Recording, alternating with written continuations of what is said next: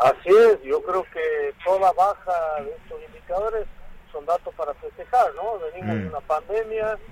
eh, hemos hablado muchas veces de la crisis económica, social que significó la pandemia, no solo para Argentina, sino para todo el mundo,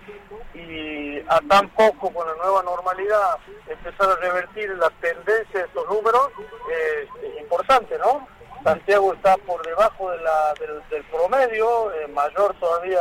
este, nuestro, nuestro festejo debería ser, aunque bueno, sigue siendo alto los números, hay que comprender que venimos de cuatro años de Cambiemos, que nos dejó una pobreza alta, venimos de la pandemia y estamos entrando en guerra. Todavía estos números, ni de la inflación, ni de la pobreza, están reflejando los números de la guerra,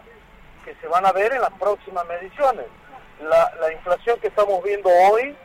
no entra dentro del cálculo de la pobreza esta que están publicando ahora, que es el segundo semestre,